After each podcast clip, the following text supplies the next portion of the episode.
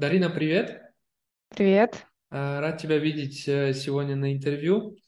Значит, э, мне интересен твой путь, э, как ты вообще начинала, к чему ты пришла.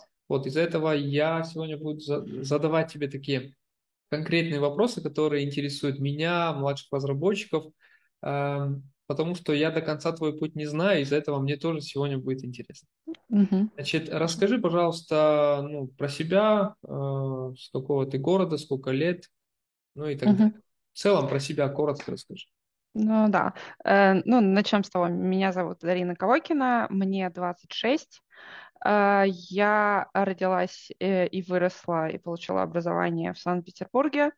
Э, уже почти пять лет я живу в Кракове, это Польша. Э, и сейчас уже в течение двух месяцев я работаю в Польше в компании под названием Relativity, которая занимается и discovery в эм, сфере ам, юридических услуг, скажем так. Э, Мгм. То есть мы помогаем э, юридическим фирмам э, строить кейсы и, э, соответственно, презентовать или решать, что они не будут презентовать их в суде. Вот. Вот интересно, вот э, до того, э, как ты стала программистом, да, где ты работала, то есть в какой сфере работала? А, на самом деле везде понемногу, э, потому Вот расскажи что примерно свой опыт. Вот, доп- допустим, вот э, с чего начинала, по каким сферам проходила? Коротко. Ну, хорошо. В общем, э, я работала э, в сфере обслуживания. Это были как кафе, так э, и, в общем-то, хостелы всякие, то есть такое hospitality обслуживание, скажем так. Э, Я работала н- какое-то время в фитнес-клубе. Я была инструктором по плаванию. Плюс э, это не была, скажем так, работа официальная, но я считаю ее за работу. Я проходила практику в эм, Институте гематологии имени Горбачевой. Э, Это в э, связи с моим э, вторым высшим. Э, И там я была инструктором по физической реабилитации. Э, Мгм. Что еще? Была секретарем, э, была диспетчером базы данных. Посл- Последняя моя работа э, как раз-таки в Польше. Я была аналитиком. Э, К сожалению, по моему контракту я не могу говорить, на которую из компаний моя компания работала. Это была компания Accenture. Э, И А, мы, заним- да, мы не, не занимались... нужны названия, не нужны. Тут самая главная Да, суть. То есть, что, окей. что ты там делала, и все. Да, но мы, мы занимались аналитикой рекламы. Мгм. Я понял. Вот. То есть последнее место работы до того, как ты стала программистом, это аналитик. Да, это аналитика. Да, Все, и оно связано с моим первым высшим частично. я понял. Про образование тоже поговорим. Да. Значит, такой вопрос. Вот ты условно работаешь аналитиком, как в голову приходит мысль, что нужно там пойти в программирование? Э, На самом деле эта мысль пришла э, еще задолго до этого, сильно задолго, когда я получала свое первое высшее. По первому высшему я социолог. Э, И как бы идет второй год обучения. Я понимаю, что как бы то, чем мы занимаемся сейчас в университете, это не совсем, э, не совсем то, чем я, во-первых, хочу заниматься. А во-вторых, э, не совсем то, как я вижу, как должна работать социология на данный момент. Э, И у нас было такое направление, прикладная информатика в социологии. Оно подразумевало больше, немножко больше, явно не на техническом уровне, но немножко больше математики, всякой разной интересной, э, немножко больше эм, информатики. Потом, я не могу сказать программирование, потому что э, у нас были э, курсы завязаны на программирование, но они были настолько устаревшие, что это нельзя назвать программированием. Я знаю, что э, я общалась со многими программистами, они говорят, в общем, в общем-то, все, что как бы ты сейчас изучала на программировании, это вот в университете всегда так, оно типа очень сильно устаревшее. Ну, как бы это я, я даже не могу назвать, что прям мы учили как-то программирование, просто информатика, скажем так. Вот. И э, будучи на втором году обучения, я начала задумываться о том, что как бы надо, наверное, менять направление. Э, и на третьем курсе я его сменила. То есть досдала какие-то определенные экзамены э, и сменила направление. На Ну, какое? опять на прикладную информатику в социологии, получается. Мгм. То есть я была общим социологом, стала э, Прикладные? информатиком, информатиком-перекладником, скажем так, да. А, Вот. Э, И как бы э, вот с этого, наверное, началось. И тогда не было какой-то прям задачи, что мне нужно обязательно какую-то программу написать к диплому, но это была моя хотелка. Э, И э, я ее не написала сама. Мы ее писали вместе с мужем, и больше ее писал, конечно же, муж э, эту программу, но это была такая дополнительная плюшка к диплому. Основное социологическое исследование, естественно, я делала сама. Э, но как бы это вот такой был плюс. Э, У нас была программа, мы как раз-таки по графам, это очень связано с твоим нынешним курсом, мы по графам строили, с- и я сравнивала в исследовании социальную сеть э, реальную, в реальной жизни, потому что есть понятие социальных сетей в социологии, и социальную сеть, соответственно, электронную на примере контакта. Мгм. Вот, и вот у нас было такое приложение, которое, соответственно, строило вот эту социальную граф социальной сети еще до того, как это получи- появилось ВКонтакте, потому что в какой-то момент это появилось, я так, о, это мы делали. Вот, э, и мы строили граф социальной сети на определенных юзерах, э, что вот они вот так вот взаимодействуют внутри социальной сети. И как бы я сравнивала это онлайн-офлайн. Вот, и, соответственно, после этого, когда вот мы, я выпустилась, я так типа, о, сейчас я могу быть программистом теперь. Типа, окей, поехали. А, ну и как бы нет, естественно. А Как раз-таки это с- э, мой выпуск совпал с моим переездом в Польшу. А, и э, я начала активно искать работу. Ну и, соответственно, там-то меня я пообломали немножко, так типа, естественно, там из там, 25-50, наверное, моих э, закинутых резюме на максимум на 5 было отвечено, что спасибо, но не надо сего- сейчас, мы вам наберем потом, а скорее всего никогда. Мгм. А все остальные даже не ответили.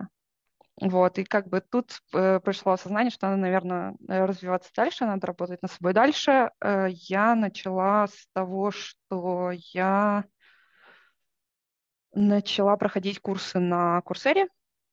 М, Это как бы э, по большей части курсы на английском языке. Благо, знание английского мне, у меня немножко есть. И там я начала заниматься C-Sharp и Unity. То есть э, изначально у меня не было такого вопроса, на каком языке программировать. Э, поскольку мы писали приложение вот это вот э, про социальную сеть на C-Sharp, Мгм. и, соответственно, как бы и язык, на котором писать, был C-Sharp. Мгм. И как бы я поняла, что как бы мне было бы интересно поковыряться в Unity, стильно, модно, молодежно. Мгм. Поехали. Вот. И как бы я начала писать вот эти маленькие игрушечки, и тут понятно стало, что как бы ничего я в программировании абсолютно не понимаю, и надо, надо учиться. Надо учиться сильно больше. Эм, И где-то примерно в то же время я нашла, получается, твой курс. Э, Причем это было довольно случайно. То есть где-то, по-моему, Инстаграм я тогда браузера, браузила. эм, Одна из моих однокурсниц написала, что она типа проходит, э, опять же, на степике. Был такой яндексовский курс по C++, вот, и я так типа, а вот давайте-ка я за компанию.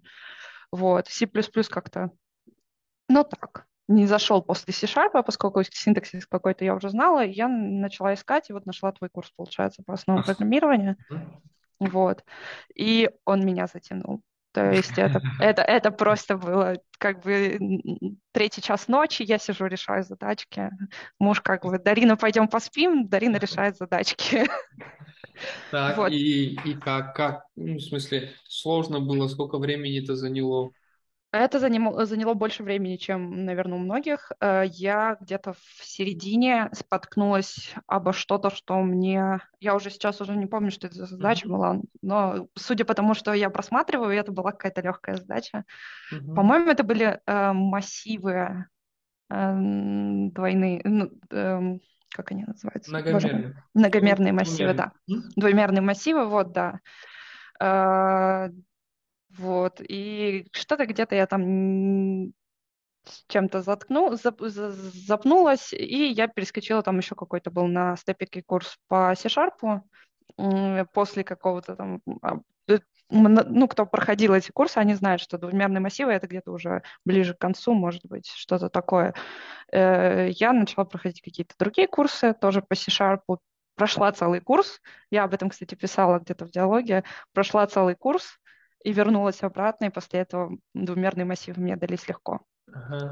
То есть это, получается, была какая-то дополнительная практика. Тогда не было так много задач на основах программирования, ты их позже уже добавил, ага. но как бы мне вот эти вот задачи, они как-то были таким бустером, что я э, взяла и дорешала эти двумерные массивы, и когда-то вот, сейчас я даже посмотрю, когда, э, в мае 2019 года я завершила э, вот этот курс по основам программирования.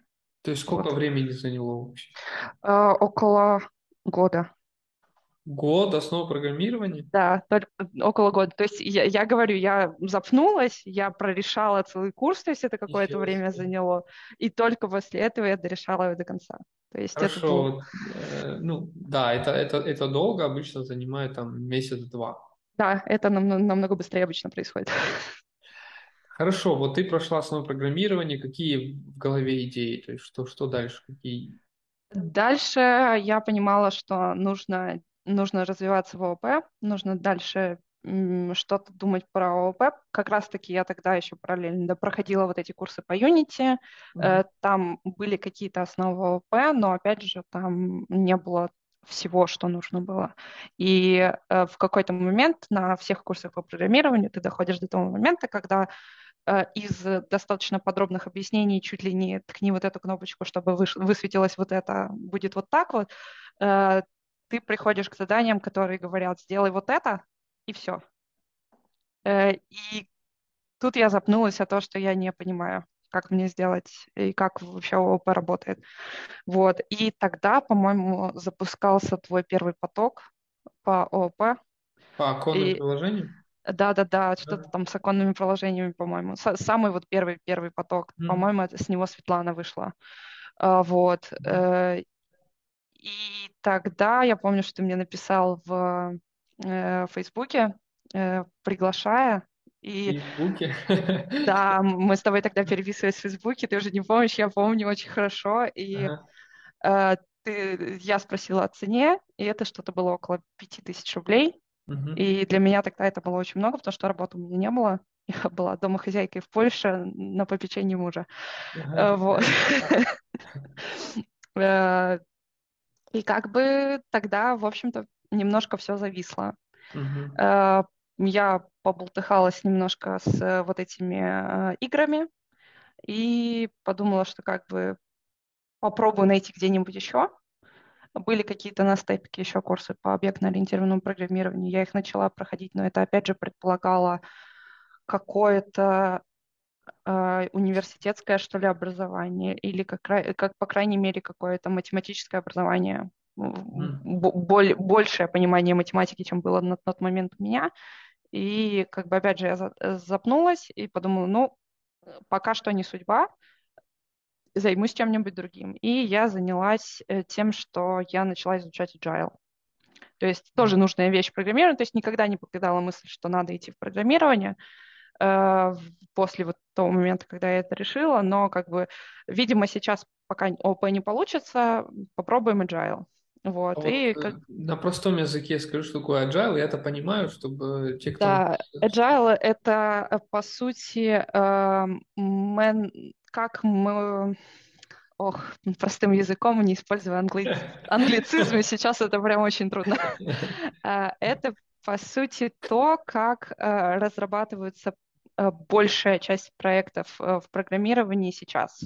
Гибкая это методология гиб, разработки. Гибкая методология разработки, да, которая предполагает, что мы э, имеем какие-то изначальные э, идеи о том, как нужно сделать, но эти идеи не полные, и, соответственно, каждую итерацию Э, в, иногда это называется спринтами, мы возвращаемся и пересматриваем эту идею, и, соответственно, за счет вот этих итераций мы постепенно э, строим приложение. Mm-hmm. Вот. Э, вот, и тогда же я начала э, смотреть, появился какой-то курс на степике по жире, по-моему, это mm-hmm. был курс от альфа-опыта или что-то такое. Mm-hmm. Тогда же я начала заниматься вот этой джирой. Было интересно, там вот эти все окошечки, все дела, как оно все интересно так ложится. Mm-hmm. Вот. Плюс ко всему, я тогда нашла компанию, связанную с Unity в Польше, которая принимала э, разработчиков. Mm-hmm. Э, там не было написано про уровень, поэтому я так по умолчанию решила, что типа мне подойдет. Потому что большая часть э, вакансий в Польше, э, если они принимают иностранцев, то они принимают по большей части их на э, middle уровень и выше. То есть э, от э, такого опытного разработчика, то есть там лет пять опыта, может быть, может быть, чуть-чуть меньше, может быть, там четыре, но как бы от пяти и больше. Это как бы не про меня, а там не было ничего написано про опыт, там как бы просто э, Unity инженер, и как бы и все. И я так типа, окей, это мое. Вот. И они мне прислали задачу. Задача была э, довольно интересная. Нужно было написать лифт. То есть просто ты сидишь и как бы конструируешь лифт, чтобы он там кнопочки были, оно поднималось, спускалось. Uh-huh. И э, я это задание, можно сказать, провалила. То есть я его закончила, но я его не закончила в срок. Uh-huh. И как бы, естественно, для интервьюеров это было такое, что типа как бы срок не закончил, как бы до свидания. Uh-huh. Но они мне дали отослать им э, этот э, проектик. То есть я в итоге его закончила, отправила, но они сказали, что нет, Спасибо, не надо. Мы, мы ожидаем, что вы будете знать вот это, вот это и вот это. И тут как бы началось. То есть я началась, начала по вот этому списку идти, э, чтобы учить вот это, вот это и вот это. Вот. Э, там же выяснилось, что мне не хватает знания SQL, и я начала заниматься SQL. Угу. Вот. По-русски и... это SQL. Да, SQL, да.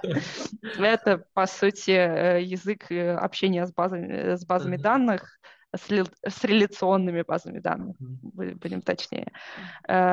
И тогда же, опять же, я нашла на Курсере очень хороший курс SQL for Data Science, и там как бы мне все по полочкам разложили, очень-очень хороший курс.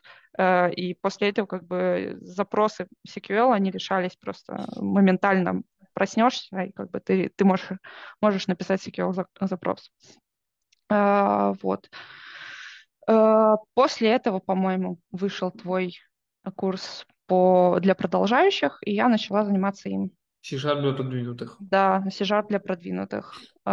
И как-то так получилось, что как бы он был э, по ходу дела с моим вторым дипломом э, во втором университете, а там как бы университет медицинский, специальность педагогическая, и поэтому плюс-минус нам позволяли делать все, что мы хотим. Ну и, соответственно, я решила, что я хочу еще раз написать приложение, чтобы это было в моем резюме еще. Как бы, давайте напишем. На этот раз это было мобильное приложение, э, написанное с использованием Xamarin, э, чтобы э, чтобы пациенты могли э, самостоятельно заниматься. То есть там были тренировочки, э, там был опросик, на основе этого опросика создавались э, тренировочки, э, и э, люди типа могли заниматься, а потом свой прогресс по имейлу отправлять своему терапевту. Круто. Что типа вот они занимались. Приложение. А, это, а это приложение ты в итоге реализовала? Ну так, как бы можно было лучше. И оно как бы работает, но как бы его нужно продолжать делать на самом деле по-хорошему, потому что там еще там есть как, как бы MVP, э, то есть минимум value product есть, но дальше ничего не сделано. Mm-hmm. То есть для диплома этого было достаточно, просто нужно было показать, что у нас такой, такой вот красивый диплом получился. С Амарином ты э, сама разбиралась? Э, да, по большей части сама. Э, по-моему, был тогда какой-то проект, э, их было много у Microsoft, но когда какой-то там был проект по, по поводу того, э, что там делать с Xamarin, и вот тогда я про проходила вот буквально по туториалу и смотрела и э, училась. Тогда же, получается, добавился язык разметки, э, чтобы фронтенд сделать для этого приложения. Он, конечно, топорный. Э, я ни разу не дизайнер, но как бы вот. Так. Ну и как и как-то немножко C-Sharp для продвинутых забылся, как-то mm-hmm. где-то я там в середине остановилась. Mm-hmm. Вот. И на самом деле до сих пор я его не до конца прошла. Сейчас, поскольку сейчас я уже заглядываю в него когда мне нужно к, к собеседованию приготовиться. Как То есть какой-то, да? Э, да, это действительно как справочник. То есть мне нужно перед собеседованием повторить вот эти, вот эти, вот эти, вот эти вот моменты, и я открываю и как бы либо просматриваю видео, либо я перечитываю, это обычно быстрее, и как бы хоп, и к собеседованию ты готов. Как, вот, как-то вот так. То, что ты прошла в C-Sharp для продвинутых, это тебе помогло создать Xamarin приложение? А, частично да, Классы, да, наверное, какие? Э, да, э, частично да, частично чего-то не хватало, и я не хотела перескакивать, поэтому мне пришлось искать в интернете. Угу. Как, как-то вот, вот так вот, да. Вот. Можно сказать, что оно помогло, да. Такой вопрос. Вот ты сама разбиралась с самарином, искала в интернете, то есть ты умеешь гуглить. Да. Расскажи, вот, э, условно говоря, какой-нибудь, не знаю, лайфхак или алгоритм того, как ты находишь нужную информацию. Ну, условно, тебе нужно разобраться в какой-то проблеме, как угу. ты к этой проблеме подходишь, чтобы найти ответ в Гугле. Um, я обычно разбиваю проблему на маленькие части. Угу. Uh, и вот, допустим, буквально не, не так давно uh, была задача, нужно было написать э, оповещения для Slack. Э, первым делом, как бы, ничего из этого я, как бы, так, оповещения слышали, Slack слышали, что, что делать и как, вообще непонятно. Uh-huh. Первым делом я полезла искать, э, как работать со Slack. То есть Slack API, и поехали. Вот. Потом, как бы, в этом Slack API он такой замороченный, они, таду, они пишут как бы у себя на сайте, что типа наш API очень крутой, с ним очень легко работать, а потом ты открываешь список библиотечек, который создан для этого API, и понимаешь, что ничего он ни разу не крутой, и ни разу он не простой. И как бы дальше пошли гуглить э, чисто под, под э, пошла гуглить дальше чисто под э, свою проблему. Мне нужно было посылать определенные сообщения, плюс коллеги помогли, что как бы тебе нужно веб-хук. Я так типа, окей, веб-хук, Slack API. И поехали. Ну, в общем, как-то как примерно так. То есть ты разбиваешь э, какую-то большую задачу на, на частички и начинаешь их гуглить по очереди. Или, допустим, если ты читаешь какую-нибудь э, MSDN-овскую, C-Sharp документацию, э, что-то, что-то ты не понимаешь, потому что там же, естественно, какие-нибудь термины встречаются, которые изучают в университете. Там какой-нибудь шардинг база данных. Ты так типа, ага, шардинг базы данных, поехали. Вот. Ну, как- как-то, в общем-то, вот так вот оно происходит. А вот такой дополнительный вопрос. Ты гуглишь на русском или на английском? Э, раньше гуглила на русском, сейчас я гуглю на английском, как минимум, потому что у меня нет другой клавиатуры на моем рабочем ноутбуке, как минимум. Э, но на английском, естественно, больше литературы. Опять же, MSDN, э, документация Microsoft написана перво, первично и изначально на английском языке. Э, перевод у них, как ты знаешь, машинный. Машинный. И перевод у них не очень. Ну, как бы. Окей, принято. А вот дальше расскажи. То есть ты условно реализовала MVP к Xamarin приложения, э, дошла до середины курса C-Sharp для продвинутых. Дальше какие идеи в голове? Искать работу. А как ты поняла? Ну, то есть ты вот условно что-то сделала, и вот в голове искать работу. Как, как а, это? А это было постоянное такое, что типа надо найти работу. Я не забываем, все еще как бы учусь, и все еще как бы домохозяйка в Польше на попечении мужа, и как бы постоянно надо найти работу, надо найти работу. Mm-hmm. И тогда э, ну, просто какой-то, как волна, знаешь, разослал резюме, ждешь, потом опять разослал резюме, ждешь. Резюме же это же не просто так, это же как бы надо, под каждую вакансию нужно составить это резюме, под какие-то вакансии нужно написать э, мотивационные письма, э, и как бы это занимает какое-то время. Uh-huh. И, соответственно, ты как бы сделал этот шаг, да, и ждешь, пока ответят. Половина отказа прислала, продолжаешь дальше. И, в общем, в какой-то из этих моментов э, пришел, пришел ответ на какое-то мое отправленное резюме, меня позвали на собеседование.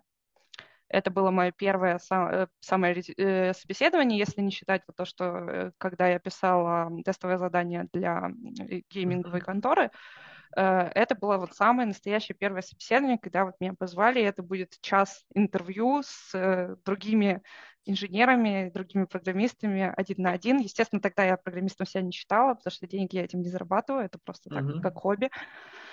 Вот, и э, они меня позвали, и я до сих пор помню, что как бы вроде как теоретическая часть все хорошо.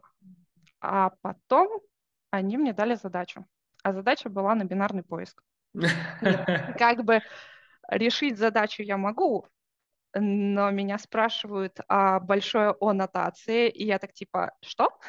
Как бы как, какая сложность алгоритма? Вы вообще о чем сейчас?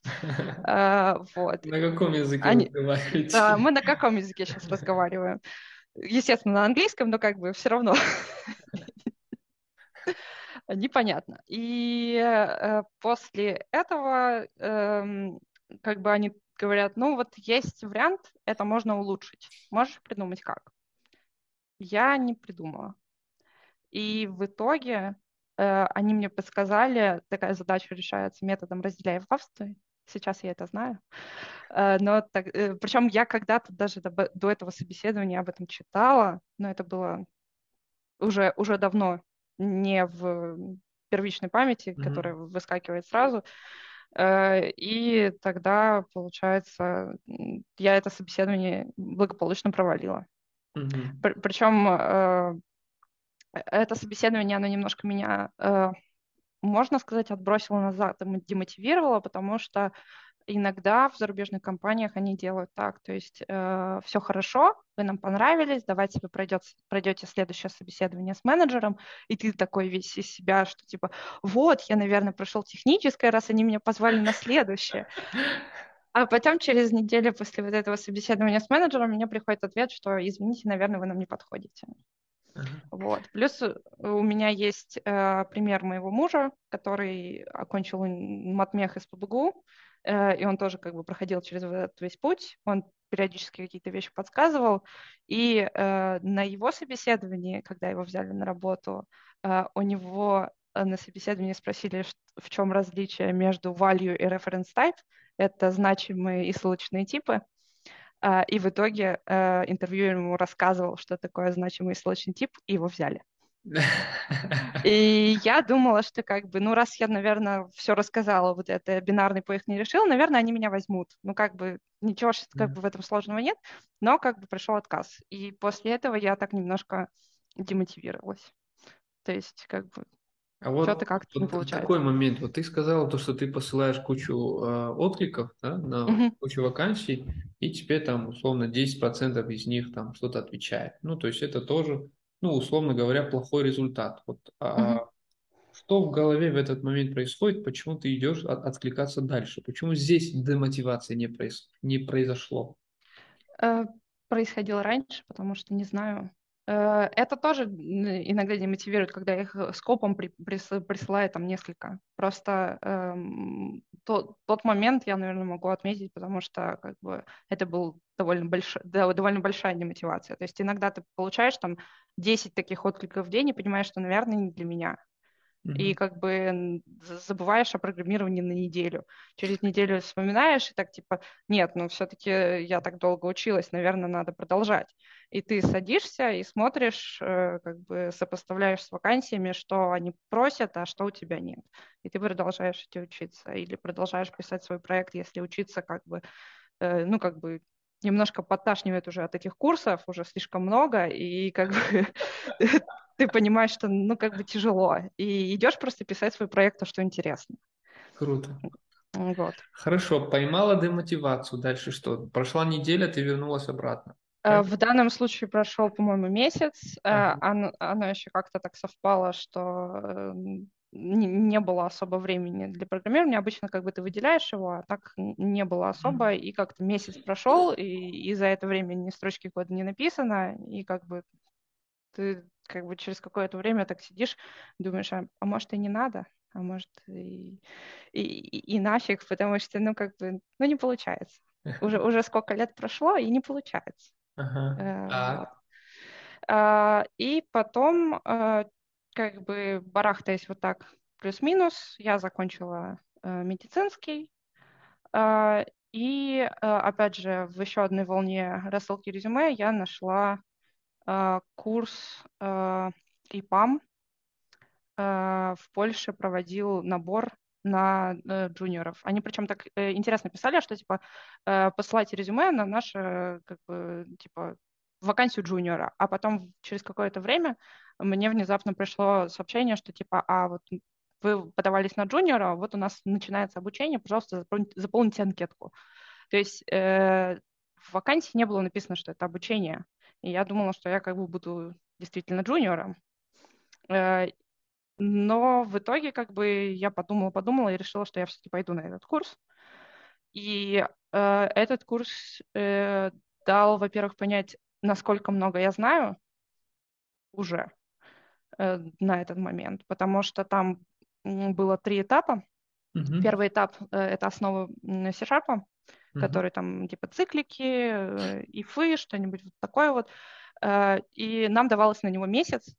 Там какой-то довольно много было заданий, давалось на него месяц. Э, И типа вот прой- пройти до вот этого дедлайна. Я его прошла за неделю. Мгм. Как бы легко. За неделю все вот эти вот курсы, которые пройдены, они дали возможность.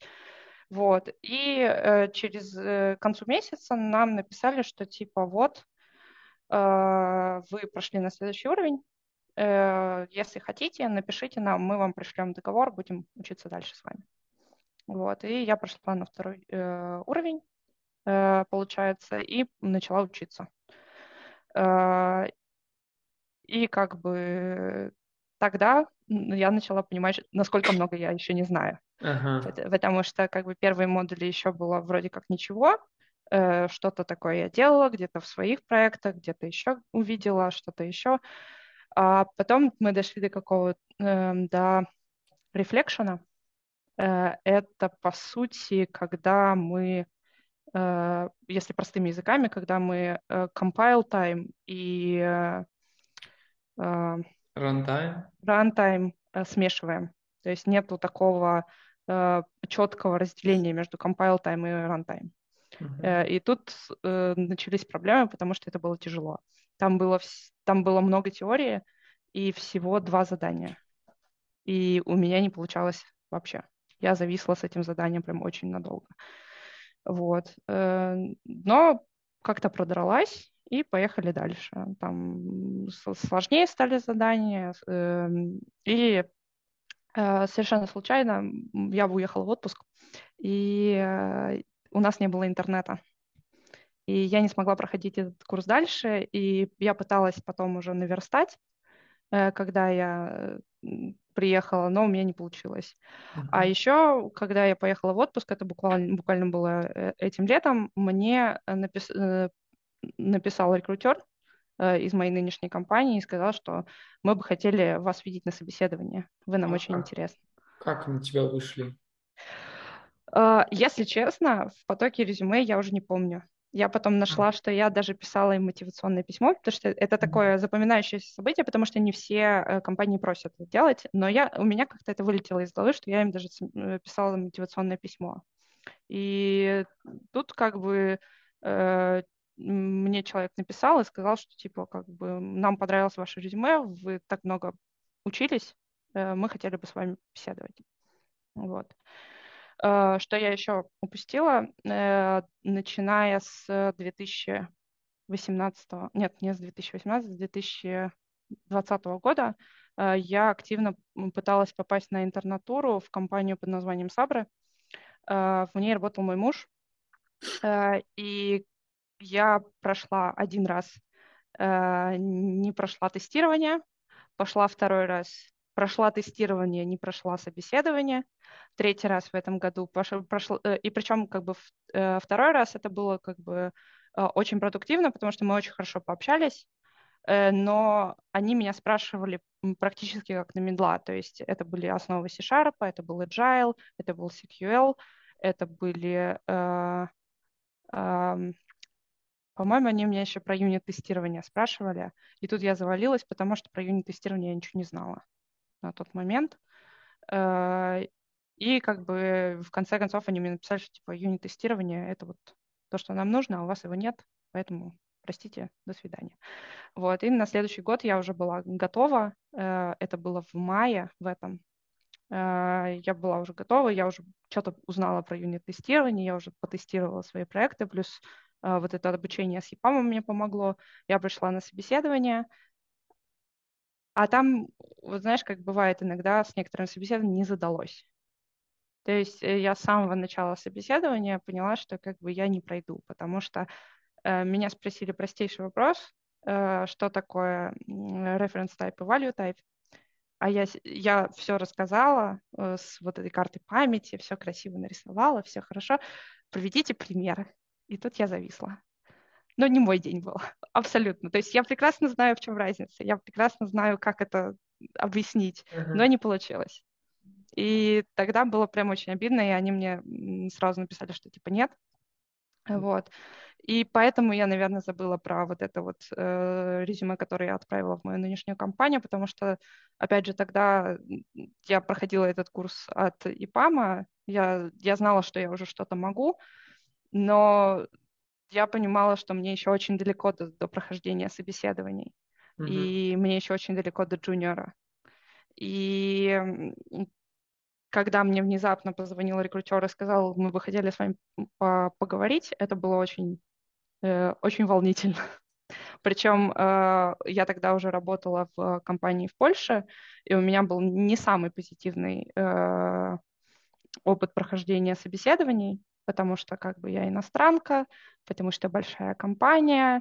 Мне сразу дали, дали почувствовать, э, что ты как бы никто, и мы большая компания. И как бы ты нам нужна только как винтичек. Uh-huh. И нам не интересно про тебя ничто. А тут э, мне позвонил рекрутер, и я сразу поняла, что он читал мое резюме. То есть он называл какие-то вещи, которые написаны у меня в резюме и это было очень интересно. Вот. Э, и это было в моем отпуске. И он такой говорит, «Э, вы, конечно, извините, но нам нужно все сейчас сделать быстренько, потому что у нас вот 1 июля начинается уже интернатура, э, и как бы нам нужно очень быстро пройти вот эти все собесед... этапы собеседования. Я так типа, хорошо, я все сейчас сделаю, все быстро. И как бы вспоминаем то, что у меня не было интернета, и в какой-то момент, когда я должна переезжать между одной страной, где у меня нет интернета, и второй страной, где, возможно, будет хоть какой-то интернет, мне пишут, что типа, а давайте проведем техническое собеседование. И я так типа, а мы можем сделать это позже? Ну, как бы нет, не можем, потому что нужно все делать быстро. И э, мы переезжали из э, Белграда в Загреб ночью на автобусе. Э, я сидела, повторяла это все. А потом утром э, у меня было техническое собеседование по C-Sharp. И в итоге ты на эту, в этой компании работаешь? Да, и в итоге я в этой компании работаю. Там, э, там вот, как говорится, все задалось с самого начала. То есть сразу собеседующие, мой нынешний менеджер и мой нынешний коллега, они показали, что они читали мое, собес... Э, мое э, резюме, э, им интересно со мной разговаривать, uh-huh. и они что-то обо мне уже знают, и они ожидают, что я что-то тоже о них знаю. И ну, это было просто очень интересное собеседование. И там как бы я блистала во всей красе. И value type и reference type все, конечно же, объяснить.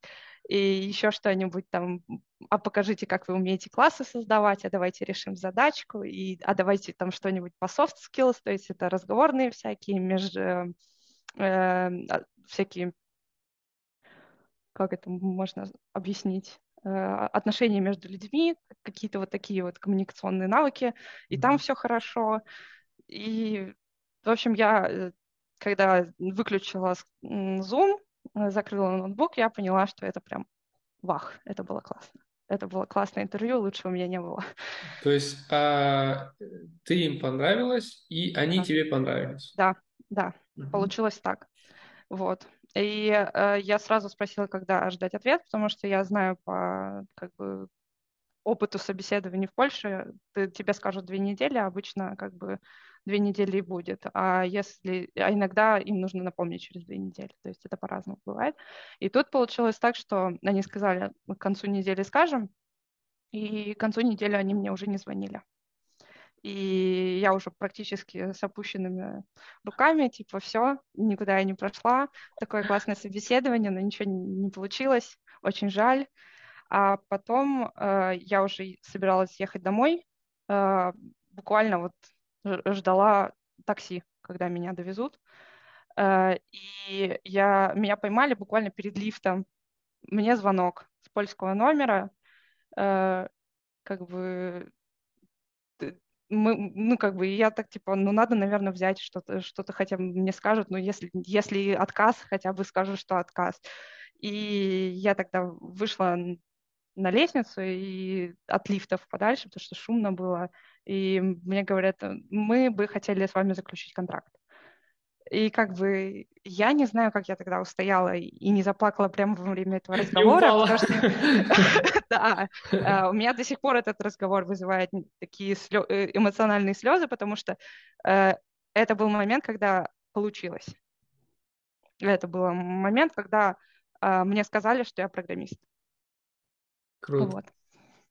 И как бы тогда, тогда э, они мне прислали договор, и, в общем-то, я его буквально за пару дней подписала и правила. А договор на какое время? То есть там срочный, на два э, года? Э, он срочный. Сейчас договор на три года. Ой, ой, на три года, прошу прощения, на три месяца. Э, после этого э, он закончится у меня к октябрю.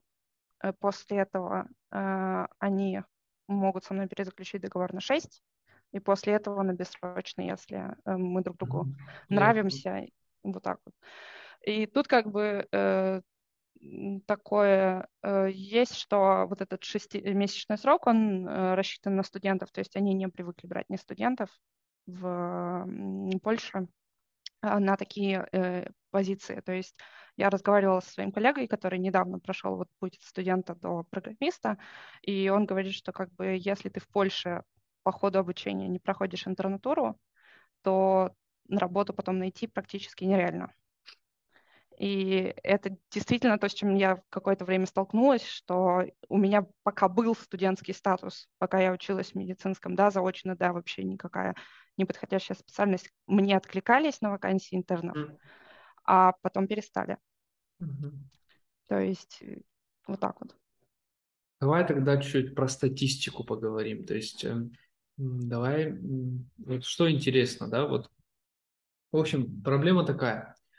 Э, те, которые начинают искать работу, в смысле откликаться на собеседование, они э, не знают, сколько откликов нужно делать, как много нужно делать, какая э, конверсия обратной связи и тому подобное. Из этого интересно, как у тебя это было. Вот, интересны следующие цифры. Это типа, сколько примерно откликов ты сделала, то есть сколько, на сколько вакансий ты откликнулась, сколько из них тебе ответили и сколько ты прошла собеседование. Угу. В среднем. Примерно. От, откликов прям очень примерно, потому что я точно не знаю. Это, наверное, точно больше сотни, и mm. может даже больше двухсот.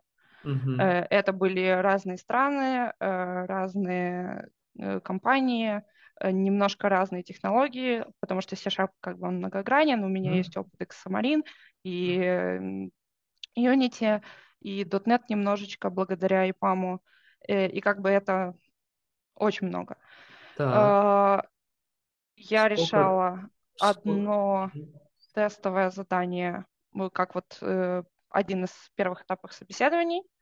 Я проходила пять интервью. Угу э, решала четыре, по-моему, тестирования. Угу. Вот. И один офер. И один офер, получается, да. То есть, получается, 200 откликов, 5, э, сколько там, ну, около 10, да, обратной связи в виде тестового задания и тому подобное, и да. один офер. Угу. Да. Понял. Да. Тестов, э, сейчас вспомнила, тестов немножко больше было, но там был э, один из тестов, который я предпочла забыть. Э, он, э, там был очень, на мой взгляд, неправильный UI, э, user interface. Uh-huh. Э, там был тест, и э, там была полоска времени, очень яркая, ярче, чем весь остальной э, интерфейс. И ты буквально сидел и смотрел на эту полоску, как у тебя утекает время. Ты не мог уже читать никакое, ничего. То есть у тебя было 20 секунд на то, чтобы прочитать вопрос и выбрать варианты ответов. Иногда это было больше, чем на страницу. Uh-huh. Как бы скорость чтения на английском языке как бы у всех разная, но мне она не позволяла это сделать. Поэтому я сидела и просто смотрела за этой полосочкой. Поэтому я предпочла это, это тестирование забыть. Я понял. Окей, давай тогда поговорим про следующее. Вот, э, вот ты видишь вакансию, да, вот есть вакансия, у вакансии есть условно требования. Угу. Вот как ты э, там требования, критерии, которые там написаны, вот по какому принципу ты выбирала вакансии, на которые ты откликаешься? То есть всем ли требованиям ты должна была удовлетворять или не всем, какому-то процентному соотношению? Как mm-hmm. ты выбирала? А, изначально э, это было сто процентов. То есть первый год, типа, сто процентов, и, и это вот как бы, если я не подхожу, значит, я не подхожу, значит, мне никто не позвонит. Сам понимаешь, это смешно. Как да. бы, через какое-то время планка снизилась, и там как бы было что-то около 80. Ага. И как бы хотя бы что-то, что-то э, к чему-то прикасалось, значит, я откликаюсь. Какую-то массу а, набрать, да?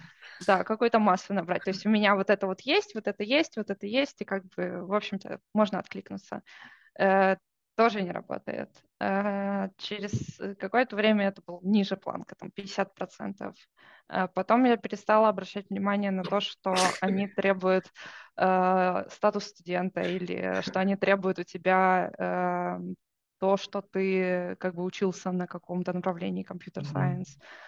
Э, ну, как-то так, но всегда оставалось одно, что как бы это либо C-Sharp, либо, э, Sharp, либо .NET, я как либо это языки со знанием ООП, то есть Java mm-hmm. какая-нибудь, э, что-нибудь mm-hmm. такое. Вот. Я понял.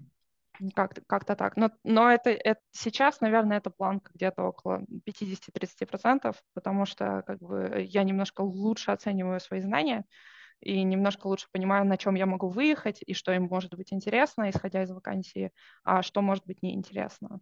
То есть если они пишут, что им нужен э, .NET, я как бы понимаю, что мне нужно. Если они пишут, что им нужно знание там, SQL, я понимаю, что им нужно. Если они пишут, что им нужно знание там, э, какой-нибудь технологии облачной, типа Azure, э, и оно написано где-то в конце, я понимаю, что это не обязательно им нужно. И, скорее всего, я подаюсь. Круто. Вот. Спасибо. А вот скажи, пожалуйста, портфолио при прохождении собеседования играет какую-то роль? То есть просили тебя, смотрели ли?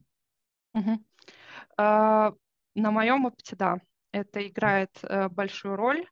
А, и как бы а, если ты прошел HR, Э, тут, э, тут надо рассказать про польскую систему, то есть ты отправляешь собеседование или заполняешь анкету, э, это просматривают HR, и если HR показалось это достаточным, они тебя отправляют дальше к каким-то техническим специалистам, которые смотрят что-то еще.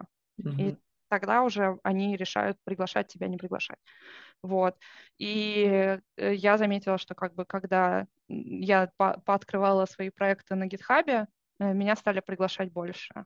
Uh-huh. Я заметила, что когда у меня появилось больше курсов э, в моем, как бы, в моей секции курсы и сертификаты, меня стали приглашать больше. И на, нек- на некоторых, наверное, почти на всех моих собеседованиях это было так, что у интервьюера было открыто мое CV, Э, мое резюме, mm-hmm. и он периодически, справляясь с моим резюме, меня спрашивал. Круто. То есть, э, по крайней мере, в Польше это очень, очень играет большое значение, и это действительно то, что просматривает. И вот сейчас у нас был недавно тренинг, как бы как собеседовать людей, и там как бы это одна, одна из, один из пунктов, что ты обязательно должен знать резюме человека, который ты собеседуешь. И Какое... здесь, правда, так. Вот такую, такую удивительную вещь на самом деле сказал. Такой вопрос. Нужно ли указывать свои пройденные курсы в резюме? И про сертификаты расскажи. здесь как бы я думаю, что это обязательно нужно, и обязательно нужны какие-то сертификаты, особенно если у тебя нет образования. То есть э, в моем случае у меня образование социологическое, но я всегда пишу где-то, что это была прикладная информатика в социологии. Это обязательно, чтобы э, у некоторых вакансий в Польше есть такая э, приписка, что это computer science or related field, то есть э, смежное направление. И я считаю, что моя вот эта прикладная информатика в социологии — это смежное направление, и поэтому э, тут как бы я забываю про то, что нужно компьютер-сайенс, я подал, подаюсь. Mm-hmm. Э, вот. Э, это первое. Второе, э, когда у тебя много курсов, э, чаще всего ты проходишь вот этот вот порог HR. Uh-huh. Потому что э, HR не всегда смотрят твое резюме глазками, они смотрят его через программы. А если в программе написано, что ты Э, у тебя нет образования, они тебя отметают. Но если у тебя написано, что у тебя нет образования, но при этом ты что-то еще пытался учить сам, и плюс у тебя еще прикреплено в портфолио, вот тогда они начинают тобой интересоваться. Не всегда. Э, есть компании, которые как бы у вас нету никакого опыта, и ты сидишь как бы, ну я же вам все прислал, и там и портфолио, и сертификаты, и как бы, ну, ну, ну да, нету, но какой-то-то есть. Э, и, иногда как бы даже так не проходит, а иногда проходит так, и чем больше у тебя сертификатов, ну, по крайней мере, из моего опыта, чем больше у тебя проектов на GitHub, тем больше они тебя зовут. Круто. Ну и вот такой вопрос про собесы. Э, спрашь, нужно ли знать алгоритмы структуры данных? Э, ну, наверное, то, что я рассказывала про поиск, э, про бинарный поиск, это уже говорит «да», это нужно. А, а по структуру данных что-то спрашивали? Э, структуры данных, э, естественно, спрашивают, потому что у C-Sharp есть какие-то свои структуры данных, да, ну, то есть какие-то массивы, еще что-то, э, листы, и они реализованы каким-то определенным образом. И тебя могут спросить, а в чем разница, извините, между массивом и листом? Mm-hmm. Или в чем разница между хэш-таблицей или, и листом? Или еще что-нибудь? А что такое first in, first out? И ты как бы, если ты не знаешь структуры данных, если ты не знаешь понятия стека, не знаешь понятия листа, ты не скажешь, что это такое. И это действительно нужно. Круто. А вот э, такой последний тогда вопрос. Сколько заняло времени от начала обучения до получения работы? Э, скажем так, от начала осознанного обучения, то есть когда я поняла, что я ничего не знаю, uh-huh. это, это как, как говорится, первый, первый шаг, Э, четыре года с вот этими провалами, с вот этими всеми пониманиями, что я ничего не знаю, с вот этими пониманиями, что как бы mm-hmm. еще далеко до программиста, это четыре года. Ты бойкая, очень бойкая. Прям четыре года это прям бороться, прям круто. Да, ну как бы меня кто-то из знакомых сказал, что как бы и, и, если скажут нет, Дарина продавит. Вот это тот вопрос, когда продавит. Потому что это, это действительно вопрос как бы не сдаваться и в течение четырех лет ждать, э, стараться. И даже как бы тот вот опыт про то, что я говорю, что как бы я уже плакала в конце, когда я получила офер, э, говорит о том, что как бы я уже сама не, не до конца верила. И как бы на самом деле первый месяц, когда я пришла на работу, Э, каждый раз, когда я возвращалась с работы, я говорила, окей, сегодня меня не уволили. Они пока еще не поняли, что я глупая, и они меня пока еще не уволили. У всех, по-моему, так. Да, ну то есть это был такой очень-очень сильный э, синдром самозванца, и как бы сегодня они не поняли, что я глупая, сегодня не уволили, поехали дальше. Сейчас yeah. я уже думаю, что, возможно, они и не поймут, что я глупая. Круто. Следующий уровень. Можно да. кино снять это. В голове да. просто прокручивать. А вот скажи, вот эта бойкость, вот это продавить и тому подобное, это воспитание или, или что это? Э, в моем случае, возможно, воспитание. Э, потому что э, я еще была спортсменкой mm. и как бы довольно на высоком уровне выступала. И это то, чему нас учили с самого детства. А что за спорт? Изначально я занималась плаванием, потом я перешла в подводный спорт. и занималась и дайвингом, и скоростным плаванием в ластах. Да. Круто, круто. Так, хорошо, давай тогда переходим к следующему, к следующей пачке вопросов. Про, ну, я, я правильно понимаю то, что сейчас вот этот договор на три месяца – это условно испытательный срок? Грубо говоря, да. Э, в моем э, контракте это не значится, но пока что я занимаюсь э, тем, что я дорабатываю проект, который был создан моей командой на хакатоне. И, по сути, на этом э, проекте они меня тестируют, насколько я обучаемая. Mm-hmm. То есть это то, что мы обговаривали с моим менеджером, когда э, я спросила напрямую, что, что вы от меня хотите, чтобы я прошла дальше. И мне было сказано, что мы хотим увидеть, что ты обучаешься. И этот проект, э, он э, не очень большой по сравнению со всеми остальными, естественно, нашими проектами. Там всего Э, в Solution было четыре проекта, когда я пришла, сейчас уже сильно больше мы добавили с моим ментором.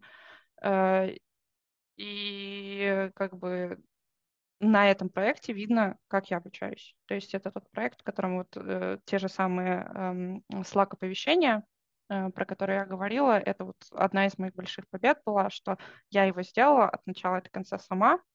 Э, то есть э, как бы мой ментор мне помогал, но я как бы его прям сделала, и это был коммерческий проект, который потом планируется куда-то запустить э, для какого-то нашего клиента. Этот, э, чтобы в резюме в будущем написать, есть коммерческий опыт. Да, да, да, да. Это, это то, что, то, за что сейчас, сейчас бьются. Да. А вот да. такой вопрос, что ты про ментора, про наставника сказала. Вот расскажи про него, что это за человек, как он э, там, связан с тобой, как он тебе помогает, в чем помогает, в чем его обязанности. Угу. Тут, наверное, надо заметить, что э, это не первый мой ментор. Естественно, первым ментором моим был муж, потому что в смысле, он на работе я имею в виду. Да, он был он был программистом, и как бы по ходу моего всего пути он меня обучал чему-то. Я не очень хорошо обучаюсь из его уст, потому что, ну, ну очень трудно человек, человека, с которым как бы ты как, как друг воспринимать как твоего учителя, ага. uh, но как бы это было. А мой ментор на работе, uh, он старший программист, он работает в компании, если не ошибаюсь, э, больше пяти лет, и даже если не ошибаюсь, он уходил из компании, а потом возвращался в компанию. Я могу ошибаться, потому что как бы частично вся моя команда является менторами, и как бы э, я могу сказать э, что-то о каждом из них. Ну, вот. то есть они тебе просто помогают влиться в команду, помогают в каких-то вопросах? Да, да, да, да. Э, но мой ментор — это, по сути, человек, к которому я иду в первую очередь. Если я начала решать какую-то задачу, я там что-то написала, Э, или я просто прочитала задачу и поняла, что я из этих слов поняла только предлоги. Э, я иду в первую очередь к ментору и говорю, что вот так и так, э, вот это, вот это и вот это непонятно. Можешь кинуть в меня какой-нибудь ссылкой, чтобы я хотя бы начала? Вот. И, и он кидает в меня ссылкой и оставляет меня на какое-то время с этой ссылкой вариться, пока мы вместе не проникнем в друг друга и не поймем друг друга с этой ссылкой. Вот, и потом я начинаю дальше рыть, э, дальше искать. Вот, э, то же самое возникает, когда какой-то вопрос э, я... Вот даже сегодня у меня мы пишем интеграционный тест. Это довольно сложная задача. Добавить еще сюда, что там Azure функция, это уже как бы такой этот сложный язык, но как бы Azure функции, добавить еще то, что как бы я немножко еще плаваю в NUnity, добавить еще то, что я как бы все еще изучаю этот проект, он не очень большой, но все еще изучаю его, потому что все-таки там еще не все было понятно для меня. Плюс это Cosmos DB, плюс Спасибо. это Snowflake, и это все вместе вот так смешивается, и вообще непонятно что. Вот. Э, ну и возвращаясь к, вот этому кейсу, про который я говорила, даже сегодня вот у меня был, э, был вот этот тест, и мне нужно было что-то написать. И mm-hmm. Я пишу тест-кейсы, и два проходят, один проваливается. Я понимаю, окей, надо дебажить, дебажу. Что-то меняю, хоп, проходит два других, один проваливается. Что не так? А, как бы и я уже попробовала буквально все. То есть я уже посмотрела, что там не очищается кэш. Я это исправила. Я посмотрела, и там какие-то переменные, они там не перезаписываются. Исправила. И в какой-то момент я просто сталкиваюсь с тем, что у меня просто больше не осталось идеи, мне нужна другая голова, которая мне поможет сгенерировать эту новую идею. И я стучусь к ментору и говорю, что мне нужна помощь, помоги. Круто, круто. Круто. Расскажи тогда про команду, то есть сколько человек, кто эти люди, кто чем занимается, ну, коротко давай. А, команда у нас э, сейчас, она уменьшилась, она и постепенно уменьшается, потому что люди расходятся по разным проектам, но сейчас у нас четыре программиста, uh один э, менеджер и один продукт-оунер. Uh, у нас не типичная программа с точки зрения скрама. Мы работаем в скраме, uh, потому что предполагается, что наша команда будет больше, и она была больше. И когда я пришла на работу, ушло два человека с тех пор. Вытеснила вот. их. Возможно. Вот. И у нас нету тим лида, то есть у нас нет человека, который, по сути, заведует э, и распределяет, грубо говоря, э, нагрузку по задачам техническим. Мы это делаем все сами. Э, у нас два старших программиста э, и один middle и один интерн. Это я сейчас. Mm-hmm. Когда я пришла, у нас было три старших программиста, два медла и один инженер, один интерн. Mm-hmm. Я понял. И у нас нетипичная команда в том плане еще, что у нас нету скрам-мастера, uh, у нас uh, это называется agile lead, uh-huh. и эта должность передается от одного человека к другому. То есть мы по очереди все становимся скрам-мастерами. А вот такой вопрос, код-ревью у вас есть? Uh, да, и это то, на чем настаивает наша компания, и это, на мой взгляд, правильно. И мы очень-очень не любим, когда такое не происходит, потому что у нас, естественно, как у ком- команды, которая, команда, которая работает в большой компании, есть взаимодействие с другими командами. Э, и э, команды у нас не все одинаковые. И есть команды, в которых нету такого обязательного код-ревью. И у нас есть э, прекрасное взаимодействие с одной командой, в которой человек единственный пишет код. Такие у нас команды тоже есть и он добавляет нашу команду как ревьюеров, и через минуту пушит в мастер. Смысл. Да, а что самое, а чтобы добавить сюда еще всякого интересного, наша команда находится вся полностью в Польше, а этот человек сидит в Америке. И, соответственно, мы еще и по времени немножко не расходимся. И эм, когда он там в 7 часов вечера присылает нам то, что ему нужно проревьюить что-то, а через минуту что-то пушит в мастер, естественно, мы это не успеваем посмотреть никогда. А только утром мы так типа, а вы видели вот это? Вот это вот вообще как прошло туда? Э, но у нас внутри команды есть код-ревью, у нас минимум один ревьюер должен посмотреть твой код, но чаще всего мы стараемся делать больше ревью. Круто, круто. Ну, тогда точно прокачаешься, это однозначно. Кстати, насчет э, код-ревью, если mm-hmm. можно добавить, да, да. Э, это довольно интересный инструмент в плане обучения, потому что э, первое мое код-ревью было, когда я созда- создала pull request, э, два человека начали смотреть и писать комментарии. Сколько и их я было? Э, их было? Их было двое. Э, был middle. Комментарий. Э, а, комментариев было около 20, по-моему, или даже 25. Ну, что-то такое, да. Как, какой-то такой порядок. Uh-huh. И я бросилась ее исправлять. А, благо, мы тогда работали из офиса, у меня гибридная работа, то есть, допустим, сегодня я работала из дома. А, и ко мне подошел вот этот middle и говорит, если ты с чем-то не согласна, ты не обязана это делать. Ты можешь доказать мне, что ты не согласна. И это был очень классным обучающим моментом, потому что я думала, что они умнее меня, и я должна исправить все. Это закон. Да, и это закон. Я младше всех, и я должна их слушаться. Это не так. Э, они иногда тоже ошибаются. И об этом тоже нужно помнить. То есть важно понимать, какое замечание и почему оно сделано, да? Да, нужно, опять же, как со всем остальным, если ты до конца не понимаешь замечания, ты начинаешь гуглить, ты начинаешь разбираться, и если ты не согласен с тем, что тебе пишут, если у человека как бы какой-то есть сложившийся сет э, знаний, и он считает, что так верно, и ты знаешь, что это неправда, или выяснил, что это неправда, ты можешь доказать ему, что он не прав. Круто. Ну да, это нормальная ситуация. Это нормально, и это то, что было для меня шоком, потому что я думала, что я должна слушаться.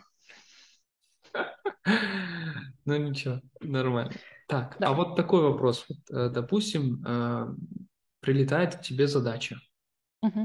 Э, задачу нужно оценить там во времени. Ну, как ты оценить, сколько это займет? Кто оценивает? Ты оцениваешь, кто другой? Как ты эту оценку берешь? Откуда ты берешь? Тут в методологии Agile есть прекрасная вещь, как backlog refinement, когда задачи оцениваются. Но а проблем... можно для, для тех, кто не знает, что это такое, простыми словами?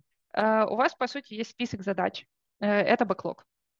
Всех-всех-всех задач, э, которые до вот нынешнего момента собрали в вашей компании, что нужно сделать по вашему продукту. И на Backlog Refinement вы вместе с вашим менеджером и продукт-оунером определяете, какие задачи вы будете рассматривать в ближайшее время в зависимости от их приоритета. Чаще всего это происходит, потому что бэклог, он чаще всего приоритизированный. Вот. И вы берете какие-то задачи сверху, потому что они имеют больший приоритет, или если больше задач, чем может поместиться, поместиться ваш, э, вашу итерацию, они называются спринтами в Agile, э, ну, в, в, в некоторых методолог, э, в некоторых фреймворках Agile, Agile э, если их больше может поместить, э, их больше, чем их может поместиться, вы выбираете просто как бы те, которые плюс-минус подходят по теме э, друг другу, то есть они обычно там какой-то одной частью. Mm-hmm. И вы, вы из этих эти задачи берете, каждую из них рассматриваете и оцениваете. Но здесь есть фишка такая: люди не очень хорошо оценивают вещи. Э, когда мы оцениваем погоду, мы лучше оценим ее, если мы знаем, сколько было вчера. Просто 24 градуса нам ничего не говорит. Вот. И в данном случае тоже так же. Мы используем э, Fibonacci пак, это числа Fibonacci, и по ним оцениваем. Бывает такое по размерам футбол оценивают, бывает еще как-нибудь, бывает по дням, бывает еще как-то. Э, и эм, у нас нет привязки между числом Фибоначчи из последовательности Фибоначчи и э, количеством дней на задачу. И мы оцениваем их просто относительно друг друга. То есть человек, который создал эту задачу, Э, он описывает ее, примерно говорит, что он представляет, что нужно сделать, и вся команда э, голосует. Э, сколько они считают вот из этой последовательности Фибоначчи должно быть. И сначала, как бы как новичок, ты не понимаешь, что происходит и почему люди выбирают такие числа. Через какое-то время ты пристреливаешься и понимаешь, что вот эта задача, она займет вот примерно вот столько, да, это вот столько, оно никак не измеряется, ты просто по ощущениям это. И просто на счет, за счет сравнения задач друг с другом ты начинаешь понимать, что вот эта задача это 8, а вот эта задача это 3. Или вот эта задача это 1, а вот эта задача это 13, и ее нужно разбить на больше маленьких. Как-то вот так. Ну, то есть какая-то мера, да, происходит?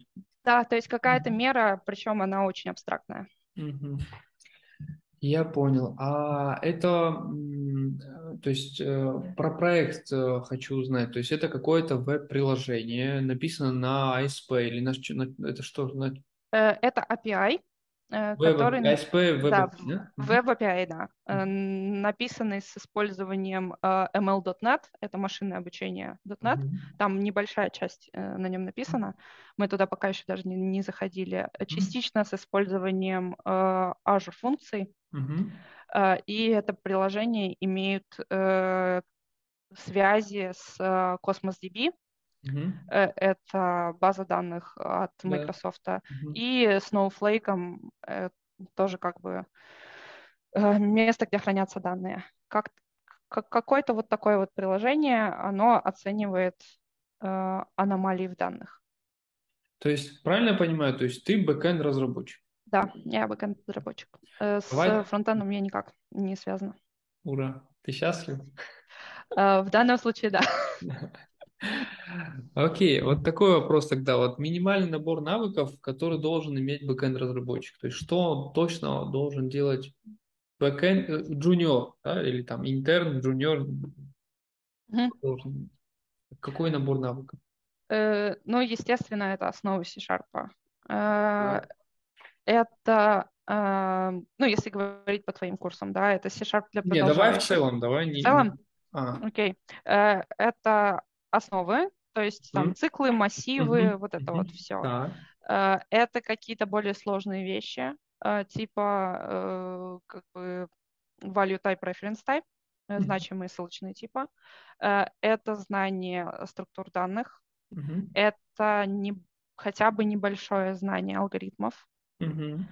Э, Не всегда требуется знание э, оценки алгоритмов и оценки сложности алго- алгоритмов, но это явно плюс. Мгм. Э, Что еще? Это объектно-ориентированное программирование, это Solid. Мгм. По крайней мере, в Польше это требуется. Solid — это как Мгм. бы то, что тебя спрашивают. Э, Это знание принципов программирования. Dry, например, don't repeat yourself, эм. KISS, keep it simple, simple stupid и так далее. Это знание agile, хотя бы немножко, хотя бы в общем тебя спросят, э, какие есть роли, какие есть митинги, что ты в принципе об этом знаешь. Э, Это знание э, баз данных, потому что в любой момент могут спросить, попросить тебя написать SQL-запрос. Что еще? Это юнит-тестирование, но не всегда. И это знание общей среды, допустим, то, что есть такое, такая вещь, как облачные технологии, например. Мгм. И чтобы, когда тебе говорят э, облако, ты не делал круглые глаза, ой, я так с таким никогда не работал.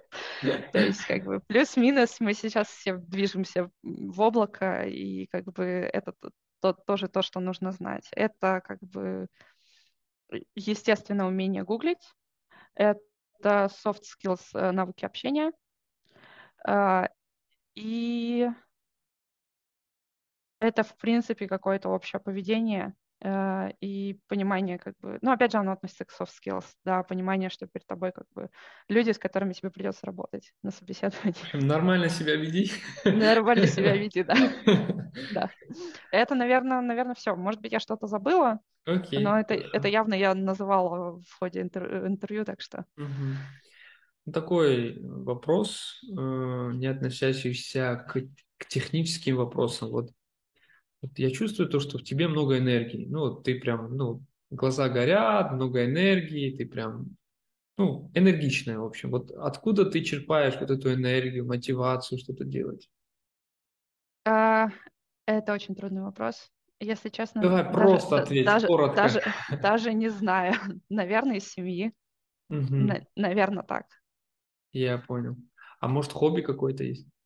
Э, Ну, это естественно, да, как бы, но я не могу сказать, что из него я прямо черпаю э, силы для программирования. Э, Это, наверное, еще общее желание изучать что-то новое, потому что как бы в программировании ты всегда учишь что-то новое. И если ты не готов учить что-то новое постоянно, если ты хочешь выучить, сложить лавки и сидеть делать то, что ты выучил, то так, работ... так не работает. Вот это Э, нужно подчеркнуть. Вот Да, это, восклицательный знак. Это на самом деле везде нужно подчеркнуть и поставить восклицательный знак. Люди просто не всегда замечают, как они учатся по ходу дела, э, и они думают, что как бы они уже сформировавшиеся личности, они сформировавшиеся специалисты, и все. Они поставили точку и больше не учатся. Так не работает. Просто в программировании это в очень, на очень высоком темпе, и это в большей степени заметно. Круто. Э, Давай тогда перейдем к такому, к блиц-опросам, таким вопросам маленьким, таким, с, э, как это, больным вопросом. Я их называю больные вопросы начинающих.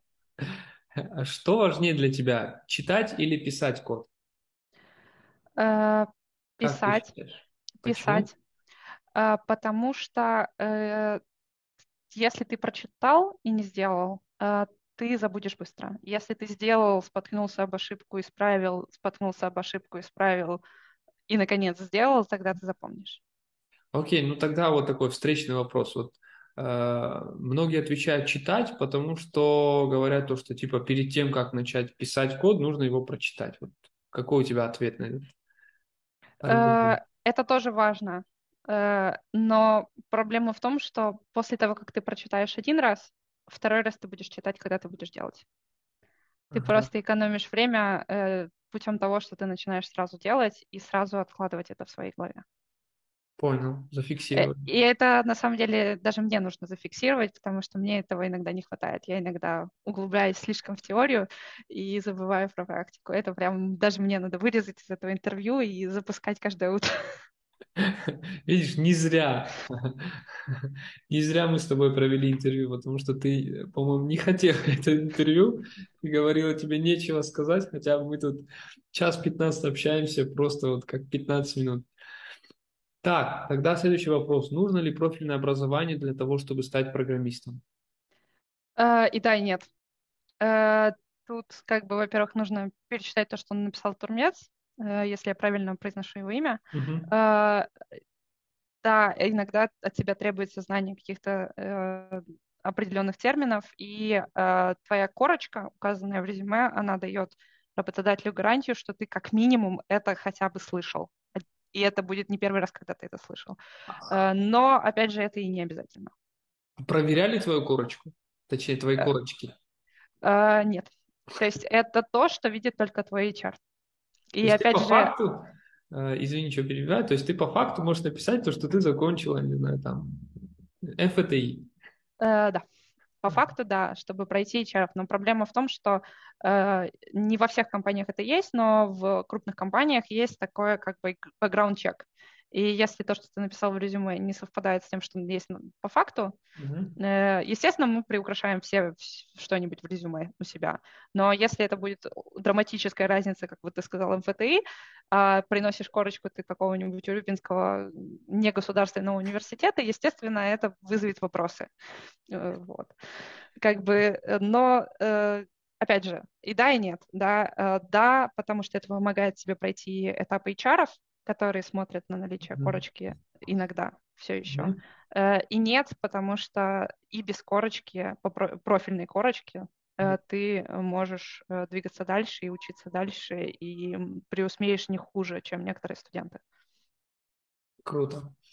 Следующий такой тоже больной вопрос. Нужно ли знать английский язык для того, чтобы стать программистом? Для начала нет, потом да. А потом, это когда потом? А потом, когда, когда ты столкнешься с тем, что э, документация написана каким-то странным, непонятным языком, э, вот этот момент, э, в этот момент ты должен задуматься о том, что на каком языке была изначально написана эта документация, на английском.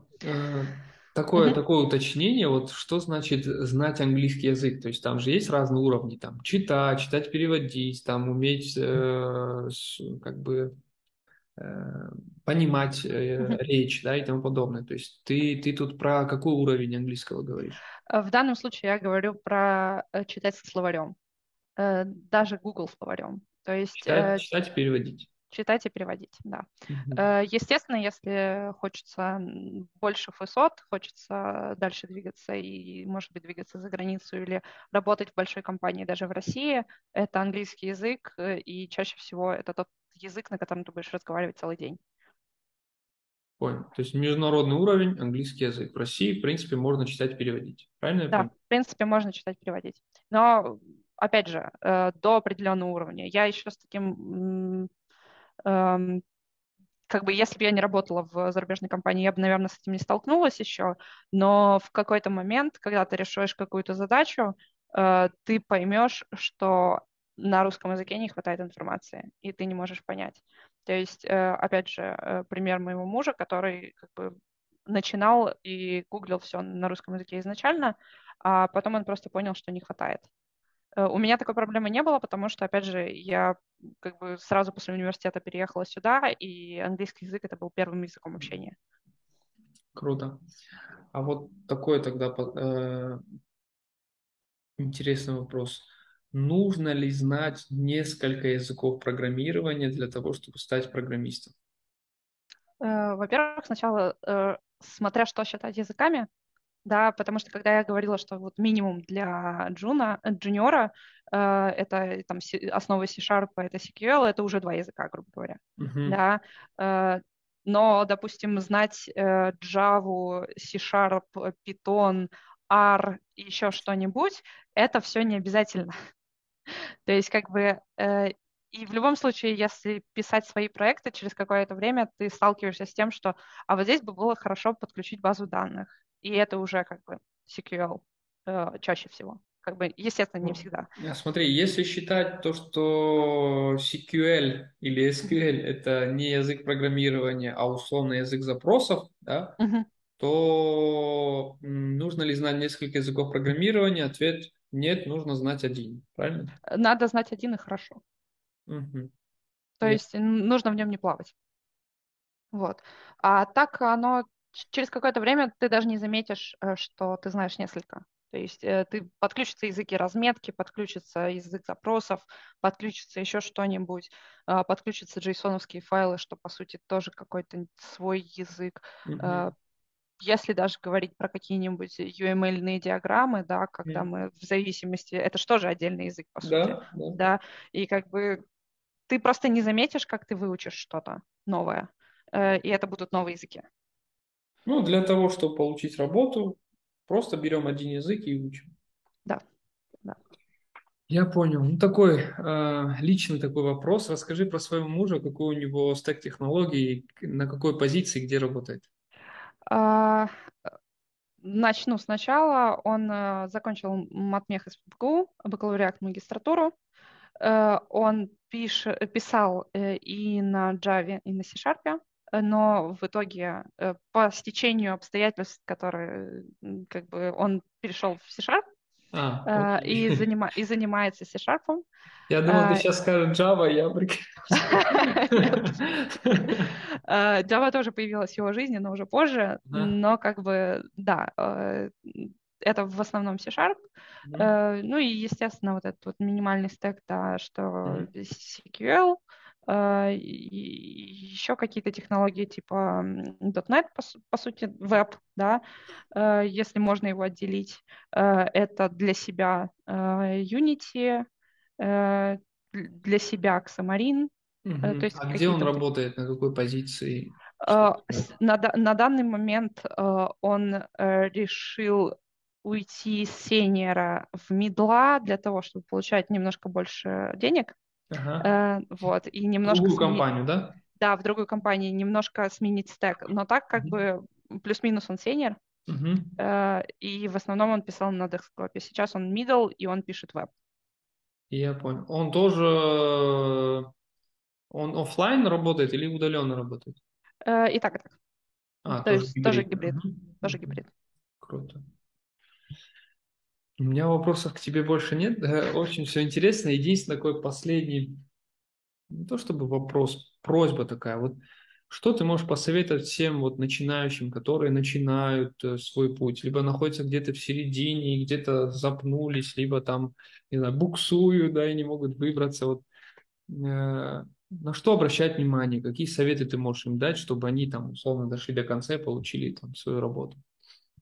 А, ну, во-первых, э, наверное, задавать э, своего, себе всегда вопрос, для чего вам это нужно, mm-hmm. потому что если ты не понимаешь, для чего тебе это нужно, это быстро закончится. Mm-hmm. То есть э, даже все прекрасные курсы, которые ты прошел, они со временем забудутся просто потому, что ты не ответишь себе на вопрос, для чего это нужно, и ты не будешь это использовать. Это, наверное, самая основная вещь. Если запнулся, помни, что спотыкаются все, ошибки делают все э, и просто не сдаваться. Все? Наверное, да. Это, это основное, я думаю. Все. Спасибо тебе большое за этот интересный разговор. На самом деле я получил удовольствие, много, много нового узнал, как там э, дела обстоят в Польше, в других, э, в других странах, да, как на это смотрят. Тоже новый опыт для меня. Из этого большое спасибо. Было очень интересно. Да, и тебе, наверное, спасибо, что все-таки у нас было это интервью. Оно позволило провести какую-то, что ли, саморефлексию и немножко пересмотреть себя и себя в программировании. Вспомнить через какие-то Да, вспомнить, что было. Да. И понять то, что сейчас это прекрасное время, да? Да. Да. Ладно тогда, я желаю тебе, не знаю, карьерного роста, чтобы ты прокачалась, получила опыт, э, чтобы тебе было интересен, интересно работать, интересный проект, интересная команда. Угу. Самое главное это как бы получение опыта. Все, все остальное как бы все само будет. Да. Спасибо тебе. Пожалуйста. Давай тогда. Пока-пока. Пока-пока.